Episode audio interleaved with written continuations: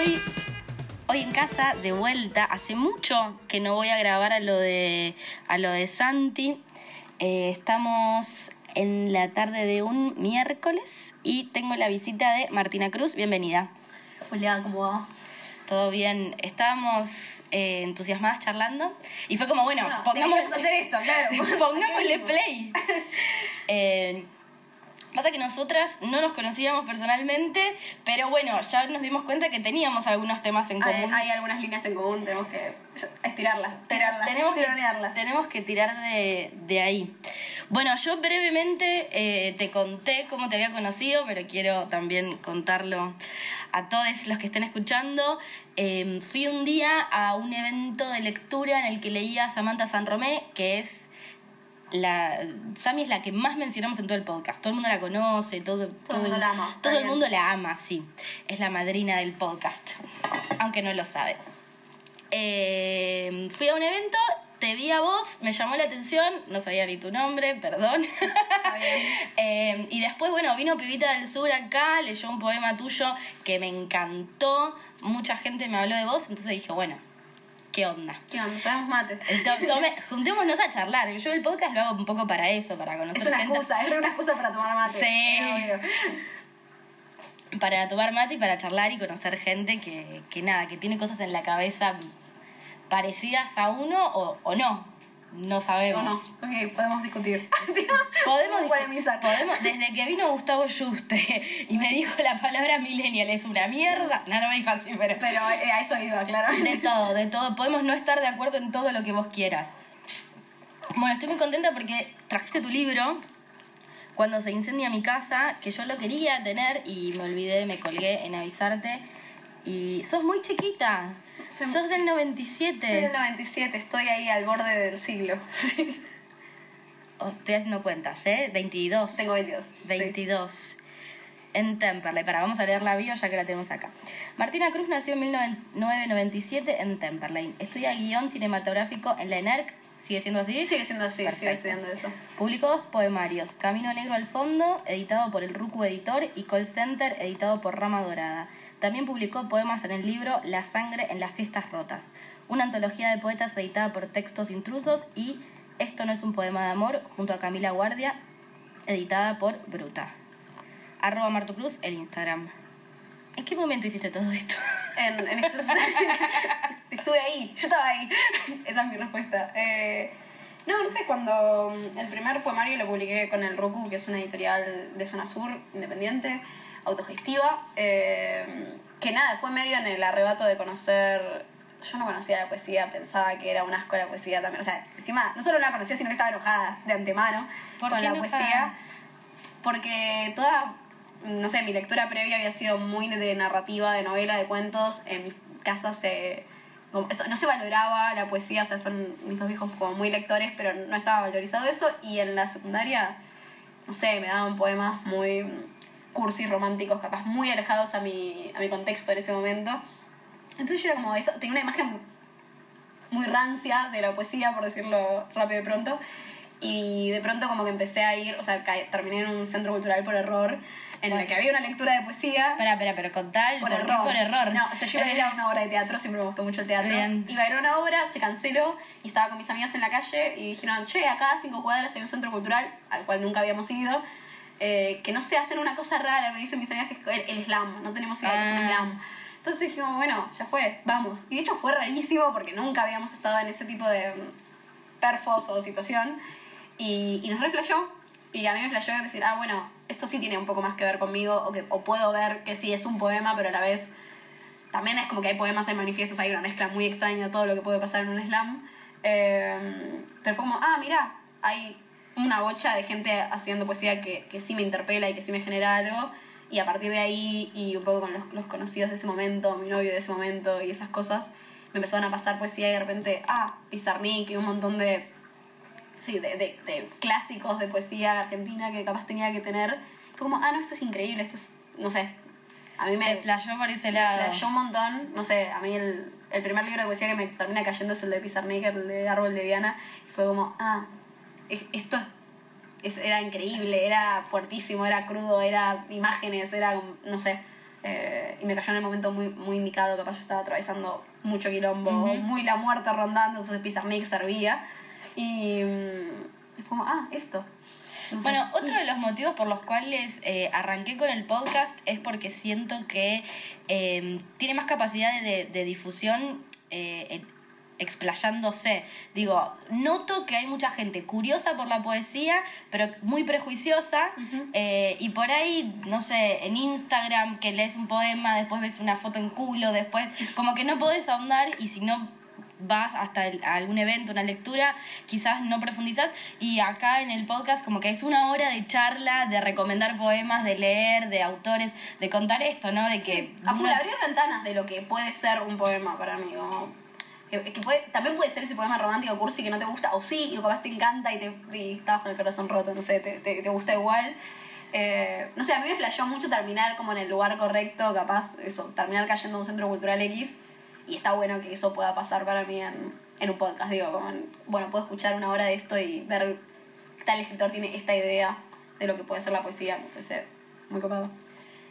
Me estoy acordando de algo, sin revelar las fuentes. Eh, yo ya te había dicho que me habían hablado mucho de vos. Eh, me dijeron como que en zona sur sos medio un referente, no sé si te considerás así, y como que había, yo soy, ahora vivo en Capital, pero soy de zona norte, o sea que no, fui a nunca- una vez. Una vez eh, de Gleb, uy, qué bueno. Fui a Cleo una vez eh, porque me invitaron Luca y Bren a un evento que estuvo buenísimo, Letras al Sur, pero no mucho más. Y me decían eh, como que hay varias personas que como que imitan tu estilo.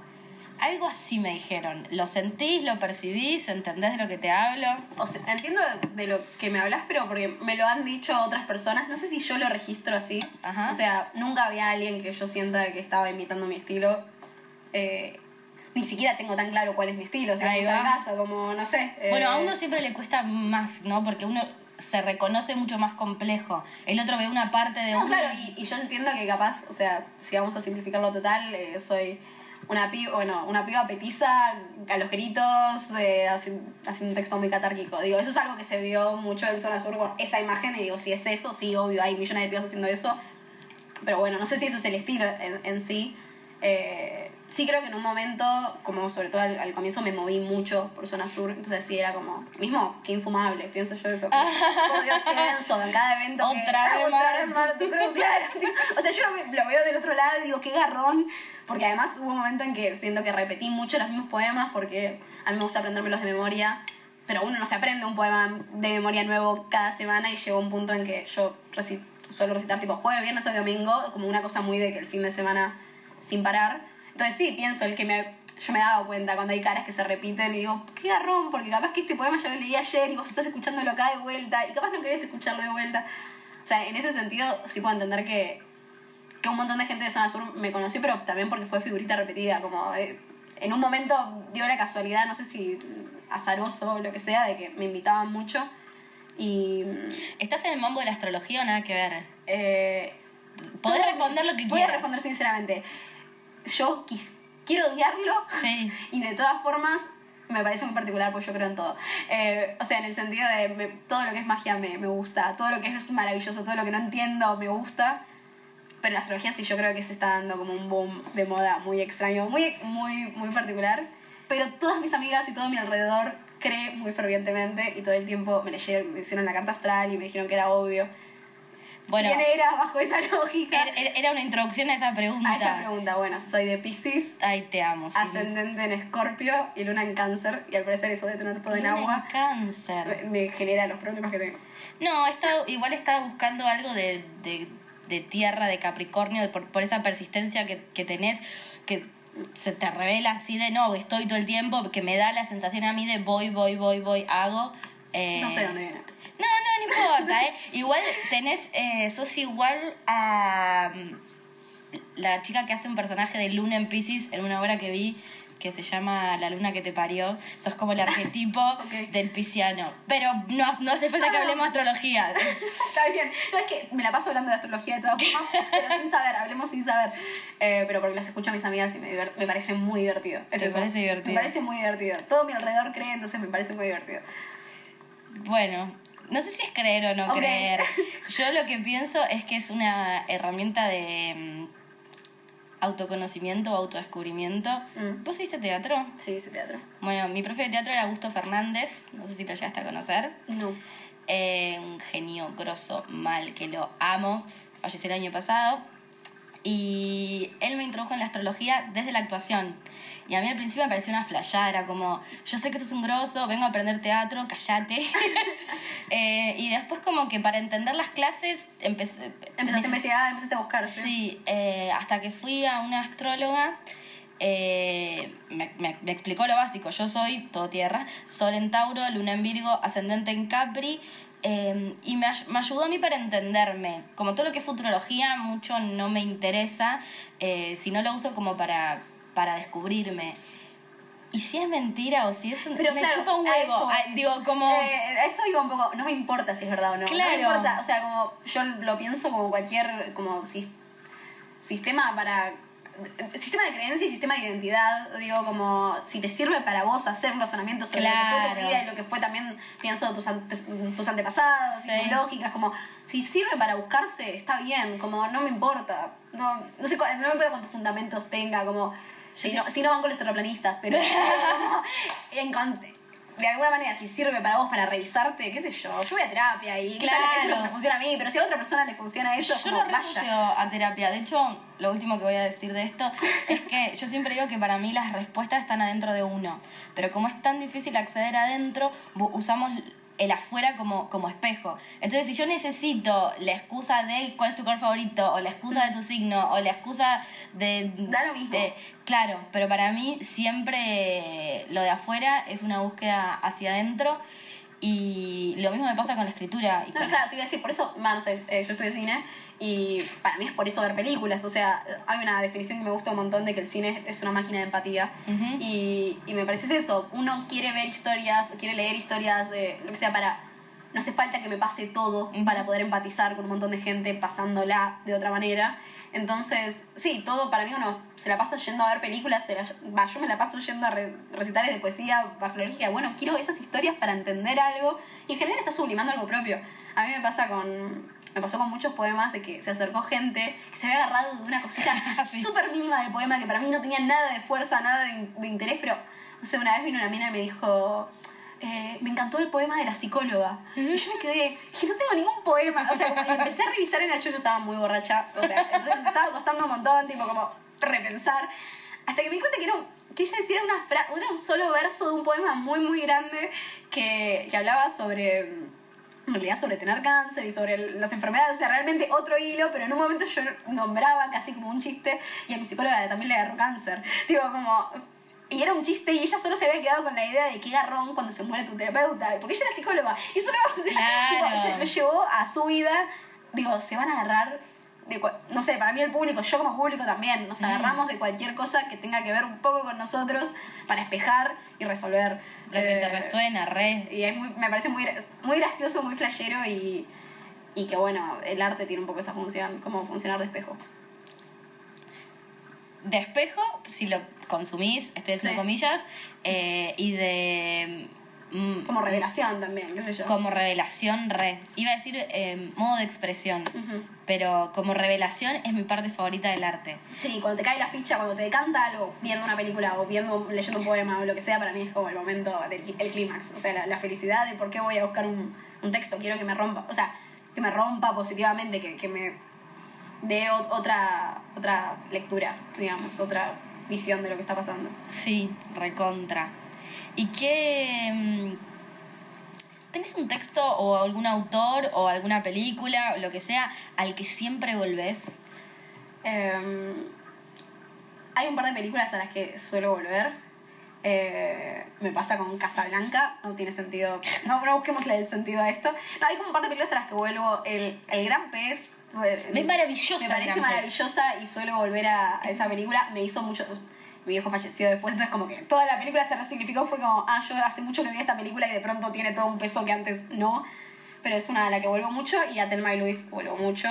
Eh, porque la idea de dos minas road movie intentando escapar de, de todo lo injusto que se mundo me encanta y lo- siento que es muy que va a ser actual siempre Eh, y sí hay libros yo vuelvo mucho a Cien años de soledad de García Márquez como que cada vez que estoy como un poco perdida un poco en, en caos vuelvo a eso Eh, y sí me pasa de que hay, hay poemas a los que tuve que volver como en lógica de manifiesto también, como bueno, tengo que volverme a, recor- recordar esto. Y mismo también leer textos hasta propios me parece de hace un montón, me sirve como para decir, bueno, antes pasaba esto, ahora pasa esto, como no para defender ese texto viejo, sino como para recordar de dónde vengo y a, un poco por qué escribo, tipo, por qué, por qué escribir, por qué, por qué uno está por este camino o no otro. Eh, así que sí, vuelvo. Hay un par de películas a las que Y Banco. es- te aviso que estoy haciendo muchas preguntas, eh, así que podés repreguntar, interrumpir lo que quieras, pero voy con una más. Eh, ¿Te gusta lo que escribís? A veces sí, a veces no. Sí, no muchas veces más no que sí, pero como que lo vale por esos momentos en los que sí. Como, ¿Tenés un texto tuyo favorito? em, ¿O va cambiando? va cambiando. Siempre hay, si quieres si es un texto favorito, hay un texto con el que me siento representada. En general, es como, bueno, capaz que no es un increíble texto, capaz no es... O sea, yo como, como espectadora, no sé si es lo que más me flashea, pero es un, un texto en el que me siento cómoda, en el que me siento que, bueno, que, que habla de mí, que hay algo de mí. Como que creo que tiene que ver eso, como hay un gramo de mí en esto, a lo que sí respeto o quiero. Em, pero no, no sé, no tengo un texto preferido. ¿Ese es el que trajiste para leer u otro? el que traje para leer eh, es un texto que como texto no sé si no, no, no elegiría ni ahí. De hecho nunca lo, nunca lo publiqué este poema. Hey. Pero mm, siento que fue cuando me decantó algo muy fuerte en, en mi vida. Entonces como que fue como uno de esos textos que, que sirvieron. Fueron funcionales. O sea, Lo que hablamos antes de las revelaciones. Claro, fue un texto revelación porque cuando lo, o sea, cuando lo escribí dije, ah, era esto. Tipo, e- era esto lo que faltaba como poder nombrar, poder decir. Eh, ¿Lo tenés a mano? Porque mucho... mucho Me intriga, bla, me mucho intriga. Sí, lo podemos leer. Eh, lo tengo a mano. Lo voy a... Se llama Parto. Eh, bueno, tiene sentido que se llame Parto con lo que te vengo diciendo. Eh, y se lo escribí a mi mamá y el día de la presentación, o sea, el libro este cuando se incendia mi casa, se lo dediqué a mi mamá. Eh, fue toda una presentación de medio de muchas mujeres y mucho llanto porque es un texto que, o sea, es un libro que paso a contarte un poco del libro, pero básicamente transita el duelo de, un, de, de mi viejo, digamos, de alguna manera, y también el duelo de un noviazgo que se dio en ese momento, como que van de la mano y al, en el recorrido del libro, de alguna manera, cada vez esa ausencia ocupa menos, menos espacio y más las mujeres de mi familia y mis amigas como que empiezan a tomar mucho más terreno. Ujú. Entonces medio que el libro es un reencontrarme, creo que el feminismo así tan alterado tuvo que ver, Eh, como reencontrarme con, con mi vieja y verla desde otro lado. O sea, muy reamigarme con ella. Eh, y bueno, este poema no es parte del libro, pero lo fue el último que fue el único que leí por fuera del, del libro en esa fecha. Así que te lo voy a leer. Ayer entendí que cuando digo extraño a mi viejo muerto estoy diciendo extraño al tipo que le escupió en la cara a mi mamá. Me pregunto si esto nos está pasando a todas, descubrir a nuestros padres siendo nuestros padres y descubrirnos a nosotras siendo nuestras madres, ser donde cayó la mano equivocada, la rotura, la medusa en la garganta o el aliento en la nuca. Creo que me estoy pariendo de nuevo y mis amigas son las parteras. Ya no me pregunto de qué lado va a caer la ola ni dónde la sal está ardiendo. Lo supe mirando las manos de mi abuela porque se parecían a las de esas nenas en esa marcha en la que yo pensaba, avergonzada, no puedo dejar de extrañarlo. Tengo algo roto en algún lado. Una grieta que me negué a evitar, un espasmo violento. Ayer fui al mar cuando se encoge, cuando chupa, cuando se repiensa. Entendí que necesitaba escribir no para salvarme. El poema no salva, por definición, no por elección, sino para darme el espacio y hablar sobre el hueco que se forma en la comisura de la boca de mi vieja cuando se levanta del suelo, porque ahora que nos empezamos a despojar de la estructura, ese residuo duradero, descubro que yo ya no quiero escribir poemas para los falsos aliados, ni para mi viejo o los amigos que se alejaron. Este es un poema para mi mamá y es más bien una disculpa. Es un poema para todas. Me- me pare- ¿Te emocionaste? No, no, no, Estoy resfriada. No, pero es... es eh, yo ya lo leí. ¿Lo publicaste en algún lado? ¿Puede Salió ser? en, En Somos Centellantes, que es un, una agrupación feminista eh, que él subió el poema. Ah, porque yo digo, esto me suena. Pero sí, primero me encanta, segundo te felicito. Eh, y tercero me parece que nos representa un montón como generación. Es, es re- Somos re una generación que se amiga con sus madres, igual. Bueno, yo estoy en el clímax de eso. estamos en eso, estamos como todas laburando como se pueda con, con eso. También porque nos cayeron un montón de fichas de nuestras infancias, creo, y de, no sé, con mi abuela me pasó también un montón, como, ah, bueno, ahora entiendo, qué sé yo, ser mujer hace 30 años, 40 años, 60 años, y que te haya pasado lo que te pasó, como, no sé, hay como un una descivilización también de los hombres de la familia y hay como un, ah, mira, mi vieja se estuvo bancando todo esto. No sé, a mí me, me dolió mucho cuando me cayó esa ficha también, porque siento que también muchas hemos sido muy injustas Ujú. eh, a la hora de idealizar y qué sé yo. A mí me pasó justo que con mi viejo, que también eh, desaparece de mi vida, digamos, eh, eso genera una bocha de idealización. Entonces como que no podía ver, ni, no sé, mi vieja desapareció bajo la lógica de, no importa, no sé, el recuerdo de mi viejo tapa todo, tapa todo, te tapa vos, no importa qué estás haciendo vos. Entonces como me costó reencontrarme con ella bajo esa lógica. Re fuerte. Yo estoy pensando que mm, yo históricamente me llevo mal con mi madre. Ahora no, o sea, el irme de lo de mis viejos, o Sí, sea, me cambió 360 la, la relación que tengo con mi mamá. Pero yo siempre, sobre todo de adolescente, le peleaba mucho y le discutía mucho eh, y la criticaba mucho. Su forma de ser, su forma de. que, que era, que era tímida, que era niñada. Y yo digo, yo empecé teatro a los 15 años, el contexto social era súper diferente. Y que también igual Eh, tiene, va, no sé, con la nueva palabra, esto de la sororidad y todo eso, es como también hay una competencia con todas las mujeres y eso incluye un toque a tu madre y es como hay una lógica de, de bardear, criticar, de, de ser como muy, muy bardera, no sé, em, a mí me costó mucho registrarla, no sé, de toda mi vida, mi vieja laburó muchas horas, entonces también la veía solo la noche Mm. y nunca registré que bueno, que mi hija se rompía el orto laburando de, desde la mañana hasta la noche para que alguna coma unos fideos con aceite, digo, como Claro. recién, no sé, no sé, es toda una, una serie de fichas que me cayeron mucho después. Dije, ah, bueno, eh, los poemas deberían ser para ella.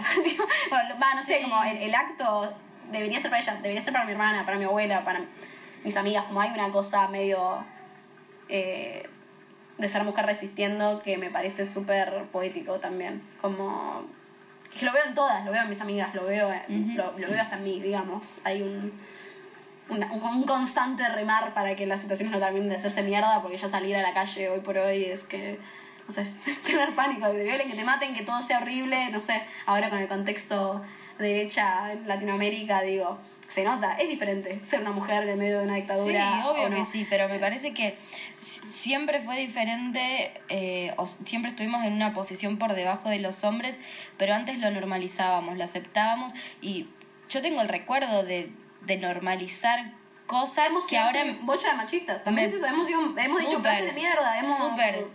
Eh, el- para mí, bueno, creo que lo hablé con Maca en el episodio pasado, el tema de la competencia. Mm. Si vos me preguntás, ¿vos sos competitiva con las mujeres? No, te iba a decir que no. Y después me doy cuenta de que sí, boluda.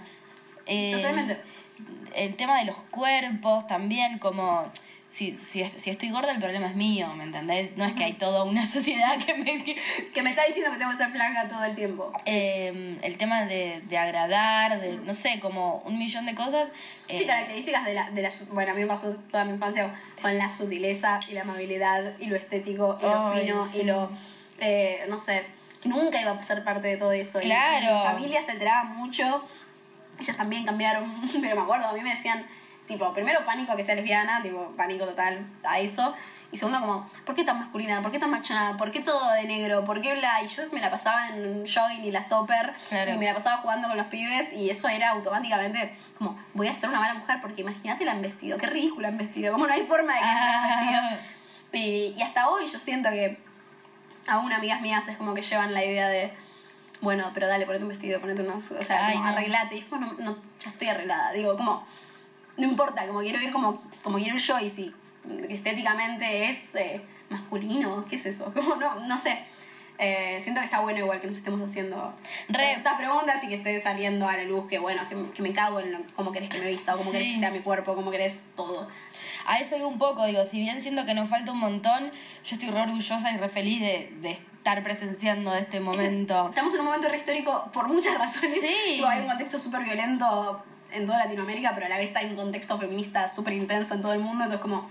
Sí, estás, en, estás en un momento en que la- las olas están todas muy arriba y en cualquier momento va a explotar todo Sí. y me parece un buen momento para estar viéndolo. Pero yo me siento reacompañada ahora por, por mis hermanas, por mis amigas y por gente que, que no es tan cercana. Pero digo, ay, ¿no, ¿no sentís que hay algo que igual nos conecta? Sucede en una marcha. En una marcha yo me miro con gente que, que- con las desconocidas, digo, y es como, esas minas van a saltar por mí, me pase lo que pase. Claro. Digo, hay, hay alguien que va a ir, eh, si me pasa cualquier cosa, esas minas van a estar y yo voy a estar por cualquier mina en el mundo y es un poco eso. Pero es un sentimiento nuevo, por lo menos para mí, digo, es, es como algo re loco, eh, con alguien que no sabes el nombre, no sabes nada de su vida, pero en el fondo, digo, hay una tranquilidad de que estamos un poco en la misma y estamos... Es como una, una lealtad de, de género y de clase, no sé, como de que, de que saltaríamos por ellas, no sé, a mí me parece súper fuerte, no sé, muy, muy la fuerza de este mundo.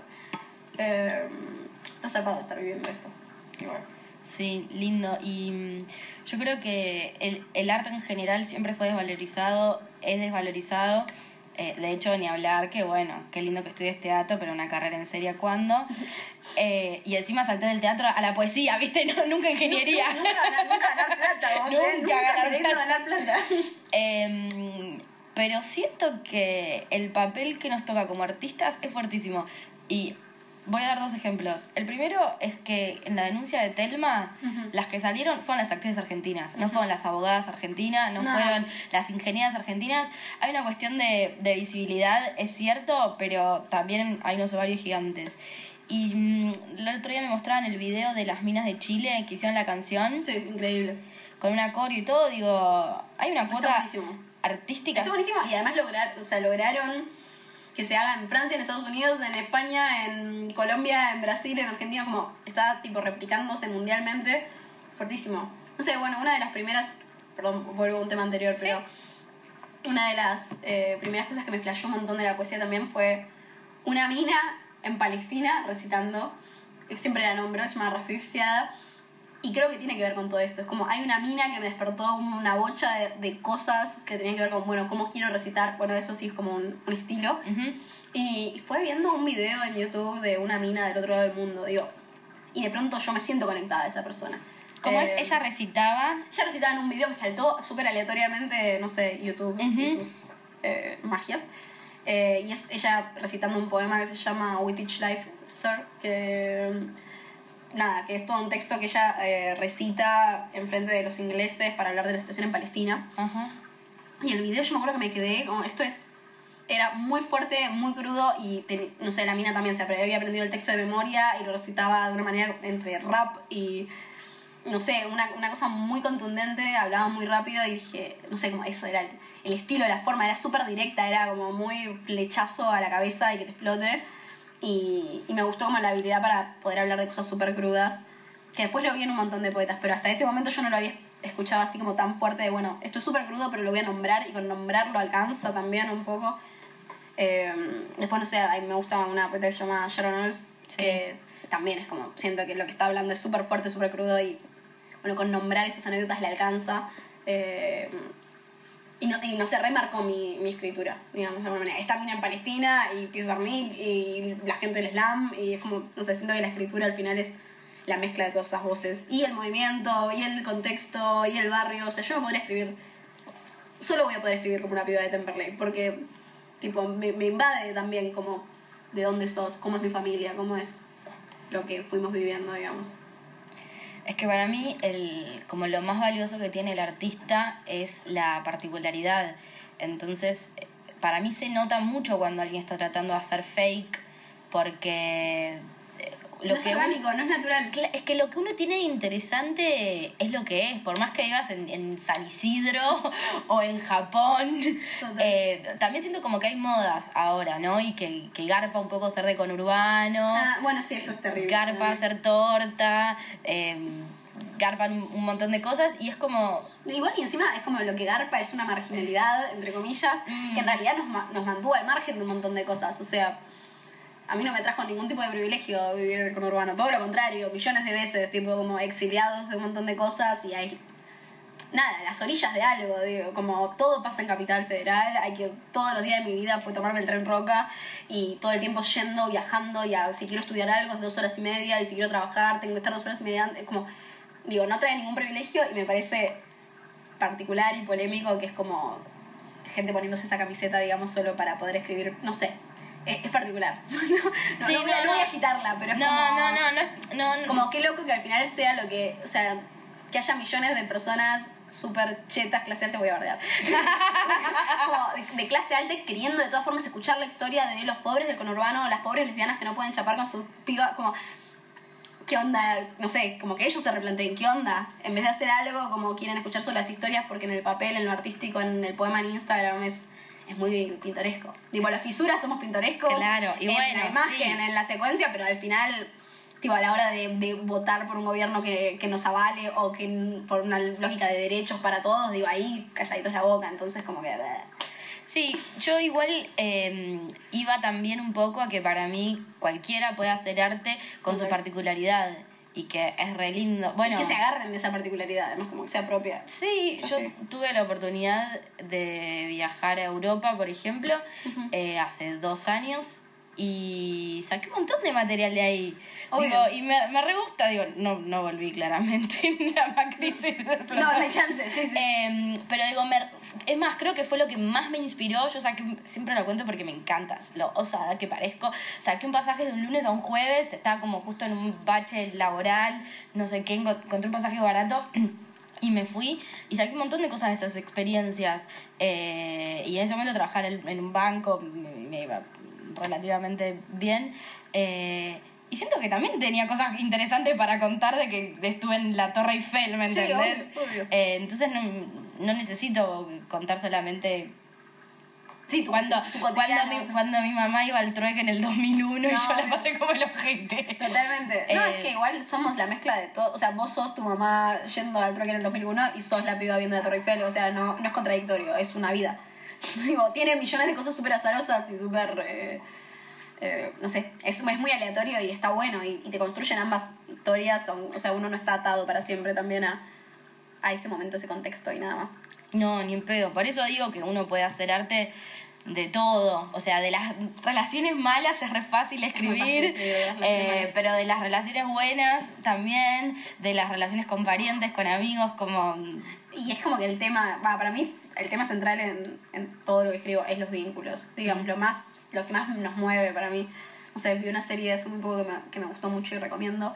Se llama Fleabag, eh, que me parece súper interesante y sobre todo ahí hay un momento en que una mina dice, solo tenemos a la gente, como solo tenés Sí. los vínculos.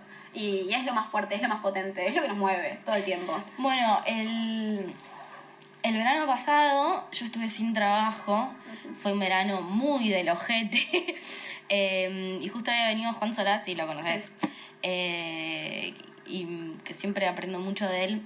Yo estaba muy angustiada porque me había tenido que volver a, a lo de mis viejos. Hab- Había estado de gira y no tenía más la gira, no tenía trabajo, no tenía casa, no tenía nada. Y yo estaba como llorando con eso. Y me dice, Vir, no tenemos nada.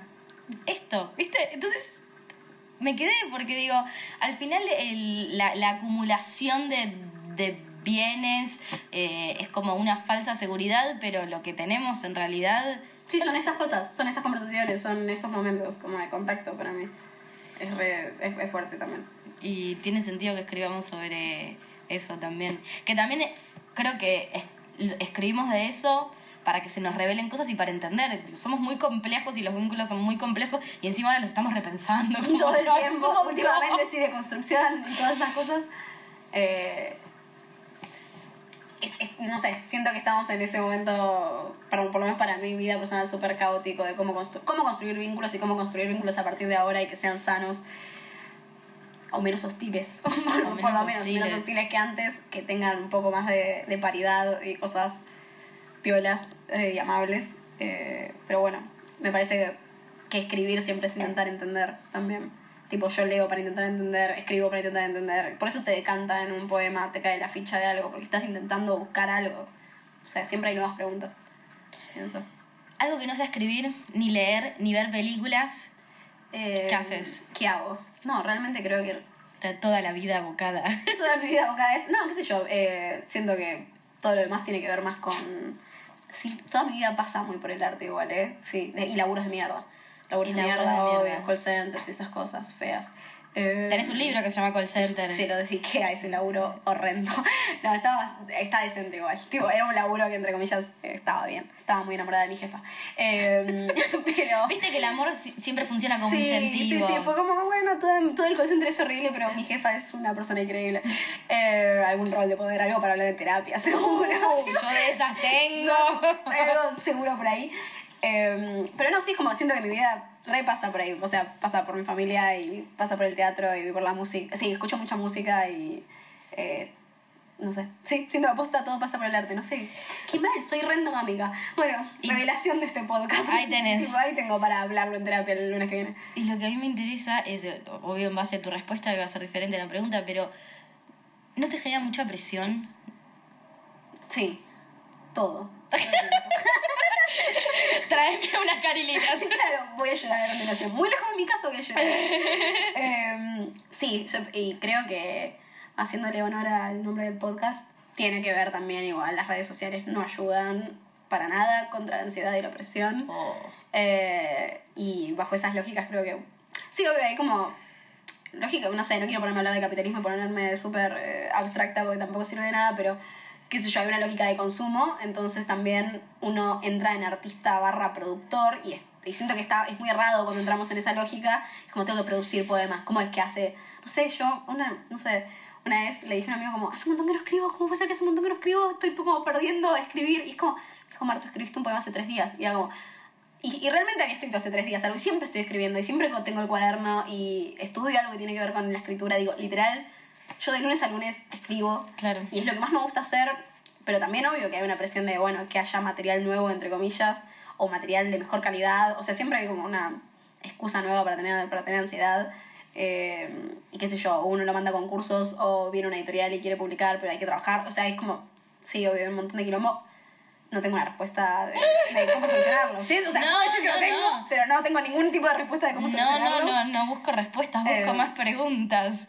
Eh, No tengo idea cómo resolverlo. Sí creo que hay algo de cómo estamos manejando Internet que, que tiene que variar. que, no- que nos juega un poco en contra. Hay algo que, que nos juega un poco en contra. La idea de... No sé, yo muchas veces creo que salgo de esa lógica, pero también veo a mis amigas y, y veo que todo el mundo sí gira un poco en esa lógica que es... Sí, la cantidad de seguidores, la cantidad de me gustas, la cantidad de... O sea, hay gente que ya ni siquiera ve tu CV, sino que está queriendo ver, bueno, pero ¿cuántos seguidores tiene en Instagram? Hay gente que elige obras de teatro por la cantidad de seguidores que tiene en Instagram. Eso me enoja, No sé, me enoja. me- Estamos muy cerca de un Black Mirror, me, preocupa. me, me, me, Me preocupa un poco. me enoja un montón eso. Porque ya antes de, de, de hacer la parte creativa eh, estás pensando... Y encima que es mentira, porque hay gente que tiene un montón de seguidores que no convierte. O sea, que no es lineal. No, es que en realidad no significa nada. Es, o sea, entiendo que sí significa que tuvo un buen Durán Barba, no sé. O sea, un buen marketing de, de... También eso, las redes funcionan como muy vendernos a nosotros, que nosotros somos el producto, entonces, nada, siento que estos, este último año, estos últimos dos años, a mí me, dio- me generó mucha ansiedad y mucha angustia sentirme un producto. Como, y que además... eh, no sé, la respuesta del público empieza a ser bajo una lógica de producto también, como... A mí me han reclamado cosas. Claro, me han reclamado poemas, me han reclamado tipo que vaya a recitar a la Loma del Orto, o sea, cómo no voy, o sea, como que de pronto hay como una demanda que, que entiendo que es con buenas intenciones y que es con una lógica de que les, les gusta, pero no sé. Yo tuve que hablar en terapia porque la, la gente decía como, vine para verte, vine a verte porque tenía ganas de llorar y bla, y como una lógica de que siempre Sí. yo recito cosas capaz muy angustiosas o lo que sea, era como, esto no me hace bien, no sé, no, no quiero ser el motor de tu angustia, no sé, como Bueno, yo eso lo me viví. generó caos en un momento. Lo viví más el año pasado cuando hacía la gira de una obra que llamaba El Innombrable, que tenía una cuenta de Instagram que funcionaba al palo y con mi hermana la manejábamos 24/7 eh, y todas las pibas nos escribían contándonos sus historias de desamor y al principio era un juego re divertido porque aparte te reconocen y lo que sea. Y después fue re pesado, porque la gente, incluso amigos míos o gente conocida mía, ya me asociaban solamente para depositarme sus eh, conflictos amorosos. Y yo no estoy preparada para eso, Bueno. menos que yo también tengo una sensibilidad, viste, como que... Yo entiendo que yo soy súper susceptible, pero sí, pienso, tuve Y que... sí, sos tuve- todo agua. Soy todo agua, está bien, esa es la respuesta. Pero, no, pero plus a eso, como a mí me pasó que nada, trabajando ahora una bocha en, entre terapia y charlarlo con mis amigas y charlarlo con colegas, compañeras, bla, pero decir, no puede ser que toda persona que tenga una enfermedad terminal quiera acercarse a mí para que yo lo consuele de tener cáncer. Y es como, de pronto, no sé, una vez fui a una fecha y era como, ah, vos sos la piba de los biombos. Biombos es como un poema que habla de cáncer que recité mucho en un momento. Y es como, bueno, yo no quiero ser la piba de cáncer, ¿entendés? Tampoco es, tampoco es esa lógica. eh, que bueno, que también entiendo que hay algo de que construí sin querer de, de Sí. ese estereotipo de, bueno, yo sé, puedo ser la piba contenedora que te ayuda con esta situación. Pero bueno, uno no es terapeuta, uno es apenas un intento de escritor, entonces como apenas puedo escribir y escribo como puedo. Entonces como si apenas puedo hacer esto, menos tengo la capacidad para acompañar eso, ni vos a toda esta gente en su ataque de desamor, ni yo a tipo, todos estos pacientes oncológicos. No, como, hay algo Sí, que es como muy finito el- el el- el límite, porque uno si lo comparte también es por... Porque hay un diálogo. Claro. Un diálogo y después se te va de las manos. Eh, totalmente. Creo que somos un poco, somos tan culpables como del otro lado, digo, como se está construyendo un diálogo a veces que Pasa que está para- mal, o sea, o, es- o me parece un poco insano. Para mí el artista siempre funciona como mediador. A mí me pasa cuando leo libros eh, o, o veo películas, solo que no le voy a escribir al director para decirle, me hiciste acordar a mi mamá. Eh, entonces me parece que las redes sociales... eh, Pero rompen ese, esa o sea, dan la accesibilidad al autor, entonces sí, obvio, a mí hubo un momento en que me hablaba un montón de gente y, y es positivo lo que te están diciendo, digo, a mí me pasó que eran cosas que me parecían lindas, como bueno, pude hablar con mi madre sobre este momento de la enfermedad gracias a escribir, gracias a este poema, y vos te sentís bien porque sentís que ayudaste a alguien, Mm. pero también después pasa a ser la carga de que hay gente que viene en búsqueda de respuestas que uno no tiene esas respuestas, y entonces como no sé, pasas a tener un rol que es extraño y que no me termino yo de sentir súper cómoda eh, en él. Como... A mí me pasó con un poema que se llama Mamá me gusta una chica y mm, mucha gente, mujeres, me escribieron diciéndole que les habían contado a la mamá o que no sabían cómo contarles y me pedían consejos. Y digo, primero que no soy, no sé, una bandera del lesbianismo, no, no, no tengo toda la info. Eh, y segundo, que es re heavy dar un consejo al otro. Yo no, no, no te conozco, no conozco a tu mamá, No, o sea, no conozco tu contexto. No, tengo, no estoy capacitada para dar esto. Tipo, también es eso, entender que ahí están los límites. Tipo, yo puedo escribir este poema y a vos te puede servir o no para algo, pero yo no estoy capacitada para acompañar a nadie, claro, ni su salida del closet, ni de su, su salida del closet familiar. O sea, es, es un montón para estar Es ahí. hay muchas cosas. Pero lo que hablamos, creo que antes de empezar a grabar, era de la poesía, como eh, el otro, porque a veces no, no, no solo hablamos de redes sociales, eh, lo toma todo como literal. Ah, sí, eso para mí es fuertísimo. Eh, bueno, retomando lo que habíamos dicho antes, de que se asume que la poesía tiene, que, tiene como nula ficción y es como, hay una bocha de cosas súper ficcionalizadas. Casi para mí todo es ficción, igual yo, yo banco esa línea. Todo es ficción y es como un montón de gente preguntándome si se había muerto mi novio de gatillo fácil porque tengo un poema que habla de gatillo fácil. Es como, Pará, si quieren escuchar este poema, tienen que ir al episodio de Pibita del Sur, que ella lo leyó completo. Yo, muchas gracias, Pepita del Sur, sos hermosa. Pero a lo que ves que después tuve un montón de gente preocupada. Además, eso, como se preocupan de más por algo que ni siquiera pasó. A mí nunca una vez me murió por gatillo fácil. Puedo Claro. contar esa historia porque quiero dar una postura política sobre las situaciones de gatillo fácil. Pero nada, me parece, sí, es muy fuerte. Además, tenés que ir dando explicaciones, no sé, es súper demandante. Yo en las clases, yo doy talleres Ujú. de escritura creativa. Y en las clases hablo mucho con mis alumnos de que la poesía para mí eh, es como un espacio onírico, porque es donde vale todo, es donde está permitido todo. Entonces, quizás es verdad que uno arranca escribiendo eh, por un disparador real, pero después tiene la posibilidad de, de hacer lo que quiera, ¿no? Y que de hecho lo más hermoso sucede ahí. Digo, Totalmente. No sé, la anécdota es la anécdota y, y está bien como anécdota y, y creo que hay cosas que con solo nombrarlas ya es muy fuerte. Pero también como que todo el trabajo del escritor para mí está en, en eso, cómo expande ese mundo, cómo expande esa situación, cómo, cómo de esta migaja igual sale todo otra situación. Y me parece, no sé, las cosas que más me gustan ver tienen personajes, tienen historias, tienen cosas que no tienen nada que ver con lo autobiográfico. Yo intento pelear contra mi propio ser autobiográfico todo el tiempo. Pero Sí, no sé, desligarse un toque de eso también. Como, bueno, este es el disparador. La vida está llena de disparadores todo el tiempo. To- Todo el tiempo, totalmente. 24-7. Es- Te agarraste de este y continuaste por otro lado. No es automático. Eh, Pero bueno, hay ah, el que te recibe a veces eh, no, no lo entiende así. eh, hace poco fui a una escuela en Zona Oeste que me reflejó que ya habían leído unos poemas míos porque la profesora les había llevado. y ellos les había gustado mucho uno y se lo habían aprendido y me lo recitaron y fue una secuencia muy linda. Eh, y los pibes pensaban que el poema era para mi hermana. Y yo todo el tiempo nombro en el poema, un, o sea, se repite el- un verso que es como Candela es hermosa. Y Candela es una, es una de mis mejores amigas, no es mi hermana. Pero toda la lectura que habían hecho y todas las preguntas que me hicieron tuvo que ver con la lógica de que era mi hermana, de mi hermana de sangre. Y, y me flasheó y dije, ah, bueno, ahí es cuando no puedes contra- controlar la situación. Y eso, eso es lo maravilloso que es. En la interpretación de ellos, obvio que era mi hermana. Y todas las preguntas que tenían tenían que ver con eso y... Pero es re lindo Y también. es re lindo también. O sea, hay, hay interpretaciones que a mí me gustaban más que los poemas y, y me parece mucho más zarpado. Pero también un poco el arte hace eso, digo, como el, el que lee o el que ve o el que escucha completa. Completa con... Sí, semánticamente. Completas con, con significado. Y a veces uno escribe cosas que ni se da cuenta que está. Yo después, re- yo después releí el poema y pensé, ah, re podría ser mi hermana. Estoy tratándola como mi hermana. Porque para mí es como una hermana. Bueno. O sea, tenía sentido. Tenía sentido la lectura de los pibes, pero yo estaba tan agarrada a lo biográfico de que es obvio que es mi hermana. Claro. Que uno ahí se enseguece mucho y está bueno. Por eso para mí está bueno trabajar con editores y con gente que realmente sabe editar. Eh, Bueno, a mí me pasó est- estos días. Yo te conté un poco antes, cuando antes de grabar, yo estoy a punto de lanzar mi segundo poemario que va a ser online. Eh, no quiero poner fecha porque tengo que terminar de estructurarlo y estoy haciendo cosas con el sitio web, etc. pero el que me está dando una mano muy grande es mi hermano, que escribe, escribe re lindo. Eh, y yo estaba, me gusta a mí mu- mucho como hacer Tetris con los poemas. Digo, para mí tenía una lógica re clara y después dije, no, espera, entonces esto, así, así, así. Y lo, lo voy a buscar a él a propósito, ¿no? sí, para que te rompa la estructura y que te dé otra Claro. mirada. Entonces me decía, no, Vir, pero él le, le ponía como una palabra a cada poema, entonces decía, bueno, venís de, decir una boludez, de conflicto, sigue reflexión, sigue conflicto, no sé.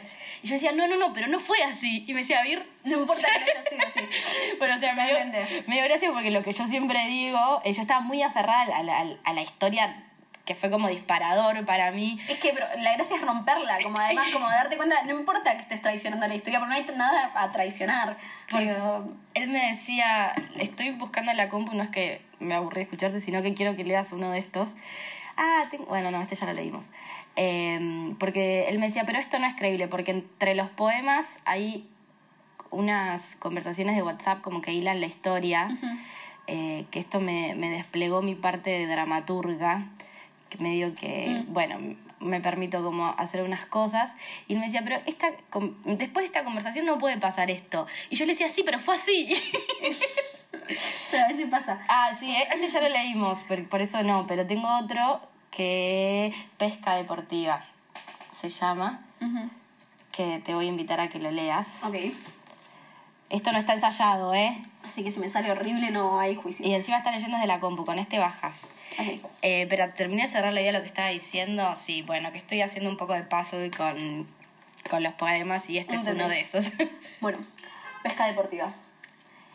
Esperás que sean las seis, hora libre, tiempo de pesca, me rescatás, me soltás, volvés a tirarme al mar. Si me ahogo, perdés, si te invito a mi cama, decís sí. Después te arrepentís, me devolvés con fuerza y violencia al fondo del mar. Todo tiene sentido, nuestro juego, nuestras reglas. Yo también lanzo mi red. Cada nudo que desatás en mi cabeza es un botón menos en mi camisa. No entiendo por qué nunca aceptás nadar conmigo hasta las profundidades. Un día me aburro de tu pesca deportiva, me ausento de, a nuestra cita de las seis, me convierto en sirena, ahora soy la reina del mar, fluyo. ¿En serio pensaste que era cierto que no sabía nadar? Fluyo, siempre fue, fui reincidente por elección a tu carnada. Gracias por leerlo. Me pone muy feliz, es muy divertido. Además tiene el mar y, o sea... Este también tiene que ver con Pisi, por eso No, te lo sí, di. sí, totalmente te lo no, di por sea, eso. Está bien, tengo una fascinación con el agua. Sí, claramente. cómo no, Tengo una cómo fascinación no. con el agua, con el mar, me parece el mar y el río. O sea, yo podría estar. Yo podría haber sido un pececito, está bien.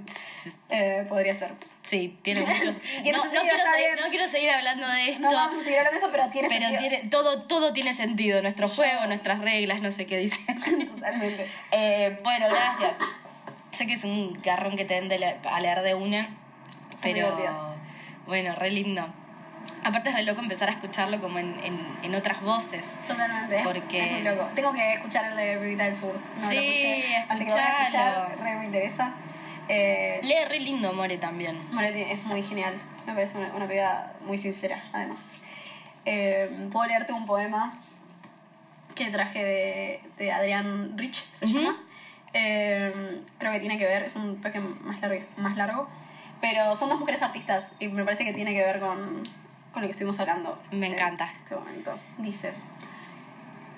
El otoño parece haberse puesto lento, el verano todavía está por acá, hasta la luz parece durar más de lo que debería, o quizás la estoy usando hasta el límite. La luna rueda en el aire, no quería a este niño. Sos la única a la que se lo dije. Quiero un hijo tal vez algún día, pero no ahora. Otto tiene un modo calmo, complaciente de seguirme con sus ojos, como diciendo pronto vas a tener las manos llenas. Y sí, las voy a tener, este hijo va a ser mío, no suyo. Los errores y fallos serán todos míos. No somos buenas, Clara, para aprender a prevenir estas cosas. Y una vez que tenemos un hijo es nuestro. Pero últimamente me siento más allá de Otto o de cualquiera. Ahora sé la clase de trabajo que tengo que hacer. Requiere de tanta energía. Tengo la impresión de que estoy yendo a algún lado, paciente, impacientemente en mi soledad. Busco en todas partes de la naturaleza nuevas formas, viejas formas en nuevos lugares. Los planos de una antigua boca, digamos, entre las hojas. Sé y no sé lo que estoy buscando. ¿Te acordás? De esos meses en el estudio juntas, vos con tus fuertes antebrazos bañados en arcilla, yo tratando de hacer algo con las extrañas impresiones que me atacaban, las flores japonesas y pájaros de seda, los borrachos buscando refugio en el Louvre, esa luz del río, esas caras, sabíamos exactamente por qué estábamos ahí. París te ponía nerviosa, te parecía demasiado, sin embargo seguías con tu trabajo y después nos encontramos de vuelta las dos casadas entonces y pensé que vos y Rilk parecían nerviosos, sentí una especie de tristeza entre ustedes. Por supuesto que él y yo hemos tenido nuestras diferencias. Quizás estaba celosa de él para empezar, llevándote de mi lado. Quizás me casé con Otto para llenar mi soledad de vos. Reiner, desde luego, sabe más que Otto. Él cree en las mujeres, pero se alimenta de nosotras, como todos ellos. Toda su vida, su arte, estuvo protegido por mujeres. ¿Quién de nosotras podría decir eso? ¿Quién de nosotras, Clara, no tuvo que dar ese salto y llegar a ser más allá que mujeres para salvar nuestro trabajo? ¿O es para salvarnos a nosotras? El matrimonio es más solitario que la soledad, ¿sabes? Estaba soñando que moría dando a luz a mi hijo, no podía pintar o hablar o incluso moverme. Mi hijo, creo, me sobrevivía. Pero lo que era gracioso en el sueño era Reiner, había escrito mi requiem, un largo y hermoso poema y me llamaba su amiga. Yo era tu amiga, pero en el sueño vos no decías una palabra. En el sueño su poema era como una carta a alguien que no tiene derecho a estar ahí porque, pero que debe ser tratado amablemente. Un invitado en el día equivocada. Clara, ¿por qué no sueño con vos? La foto de nosotras dos todavía la tengo, las dos mirándonos con fuerza y mi pintura detrás. ¿Cómo solíamos trabajar lado a lado? Y desde entonces he trabajado tratando de crear, siguiendo el plan nuestro de que llevaríamos contra toda posibilidad todo nuestro poder a cada cosa no callar ni guardarnos nada por ser mujeres. Clara, nuestra fuerza todavía reside en las cosas de las que solíamos hablar, como la vida y la muerte se toman las manos, la lucha por la verdad, nuestro compromiso contra la culpa. Y ahora siento el amanecer y la llegada de un nuevo día. Me encanta despertarme en mi estudio viendo mis cuadros cobrar vida con la luz. A veces siento que soy yo misma quien patea dentro de mí, a mí misma a quien debo alimentar, amar. Me hubiera gustado hacer esto una por la otra toda nuestra vida, pero no podemos. Dicen que una mujer embarazada sueña con su propia muerte pero la vida y la muerte se toman las manos, Clara. Me siento tan llena de trabajo, de la vida que veo adelante y del amor por vos, quien de todas las personas, por más que esto lo esté diciendo mal, va a escuchar todo lo que diga y no pueda decir. Gracias. Es un poema muy Hermoso. lindo. Es muy, muy hermoso. Yo me flashaba con la- las conexiones que había con lo que habíamos hablado. Sí, por eso. la- es como- dije, qué bueno, porque es muy flashero como estaba conectado. Este poema me lo pasó una amiga, se llama Maggie Echeverry, que también es un poeta, escribe precioso. Eh, y me acuerdo que, no sé, me leyó ese poema y nos quedamos las dos mirándonos la cara un montón de tiempo. Bueno, todo, el- no sé, los compañerismos que se dan entre mujeres artistas me parece Re. súper fatal. Eh, y esto es un poco esto también. Es un poco esto. Charlar con mujeres artistas. Sí, hablamos un poco de todo. Al principio me, me pareció que estabas un poco preocupada de que no sé de qué vamos a hablar. Bueno, no Eh, salió. pero sí, siempre pasa. Yo confío mucho en este espacio porque, bueno, la gente que viene o son amigos míos o es gente que, que más o menos conozco y tengo curiosidades eh, y si... No sé, tenemos cosas en común desde la escritura, desde el teatro, desde donde sea. eh, cuando hay algo que nos, que nos apasiona en común, ¿viste? Y, No hay nada mejor que ver a alguien apasionado por algo. tipo, creo que es la imagen más maravillosa del mundo es cuando alguien Ah. está fascinado por algo y si tenés una fascinación en común, tenés cómplices. Y no hay nada mejor que tener cómplices. Bueno, tenemos muy poco tiempo porque a, las, a los 60 minutos la aplicación me corta el podcast y tampoco quiero que sea eterno y eh, aburrido no va a ser, pero no quiero que sea eterno para el que nos escuche. Em, te quiero preguntar, porque te dije que entré a tu Instagram y tenías varias cosas. Algo de lo que nos quieras contar brevemente. Brevemente, tengo una pequeña editorial que Sí. se llama Niño Crimen, es arroba Niño Crimen. Eh, bueno, son plaquetas de poesía de gente que son sus primeros poemarios, Bien. de todos. Y también tengo un dúo de poesía y música que se llama Gentes del Caos. Sí. que lo pueden buscar, es una mezcla entre cancioncitas y poemas. Es muy raro, búsquenlo en YouTube, es una falopa que hacemos muy contentos. Y Voy a subir, en, eh, voy a poner el enlace de todo en la descripción. hermoso. Y nada, también tengo un proyecto que se llama Antipostales, que son postales, porque aún podemos mandarnos postales, Por mandarnos supuesto. cartas, ¿por qué no? Así que bueno, pueden seguir cualquiera de esas cosas y van a ser bienvenidos. Bueno, re, re lindo, te felicito. Me encantó todo lo que trajiste. Eh, me gusta mucho lo que escribís. Tengo acá tu libro que me trajiste hoy, así que ansiosa de empezar a leerlo. Y te quiero preguntar por algo que no tiene nada que ver con nada, pero vi que estuviste en un ciclo que después subieron una filmación que se llama En casa, entre En, ca- en- sí, eh, poesía en casa. Poesía en Se casa. los recomiendo a full, eh, son unas chicas muy geniales. Eh, son como unos eventos eh, cerrados, del, de- hay, o sea, no sé, es, es una casa literal, entonces como que te metes en una casa X y son 30 personas. Eh, quiero ir. Está muy bueno, eh, solo tenés que mandar y tipo, es por azarosamente, se elige a esas personas, esas 20 personas que van. Y nada, se lee poesía, se tocan canciones, pero se filma, está muy bien filmado, tiene personas muy geniales de audiovisuales que filman la noche. ¿Por dónde es? ¿Por, por No, es que van cambiando la casa. Ah, Entonces es como genial. casas en capital. ¿Y De qué- hecho, puedes ofrecer tu casa para. O sea, se puede ofrecer una casa para, para ¡Wow! Me hacerlo. encanta. Se los recomiendo, son unas pibas muy, muy pilas. Que también hacen superheroínes, creo. Hay un par que son del mismo ciclo. Mirá, me recopa. No, no sé por qué, te- recién escuchándote leer, me acordé de un video que vi o algo. Es que ese video para mí fue re fuerte porque, hablando de eso, de, de repetir textos muchas veces, eh, leí en ese ciclo por última vez eh, un poema que para mí fue muy fuerte, que es este de Biombos. Entonces, ah, ya sé cuál es lo entonces. leí, por, lo leí por última vez en ese espacio. Me sentí muy contenida. Sí, se, estuvo- se ve súper Fue muy, lindo fue es muy intenso, íntimo. muy íntimo y muy intenso, sí. así que me gustó que esa sea como la despedida de ese texto. Mira, Bueno. ah, sí, leí algo que era la despedida. Bueno, quiero cerrar porque no quiero que nos super extendamos. Eh, voy a tirar chivo primero. Eh, estoy dando intensivos de escritura creativa. Ahora estamos en diciembre. Diciembre es un mes complicado. Me pueden escribir y si coincidimos podemos coordinar. Y si no, eh, pa- ya para el verano, pero no se queden con las ganas de escribir, eh, que es un, bueno, ya saben todo lo lindo que, que tiene la escritura y la poesía.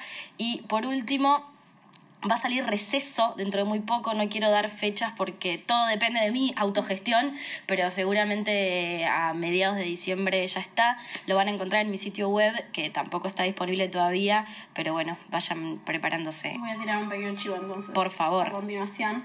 Eh, voy a estar el 26 de diciembre en Casa del Árbol porque se cumplen 10 años de Escrituras Indie, que es un espacio muy, muy lindo, virtual, que hace 10 años que publica poetas y que está como muy, muy bueno, que organiza Nadia Sol, que es una poeta increíble.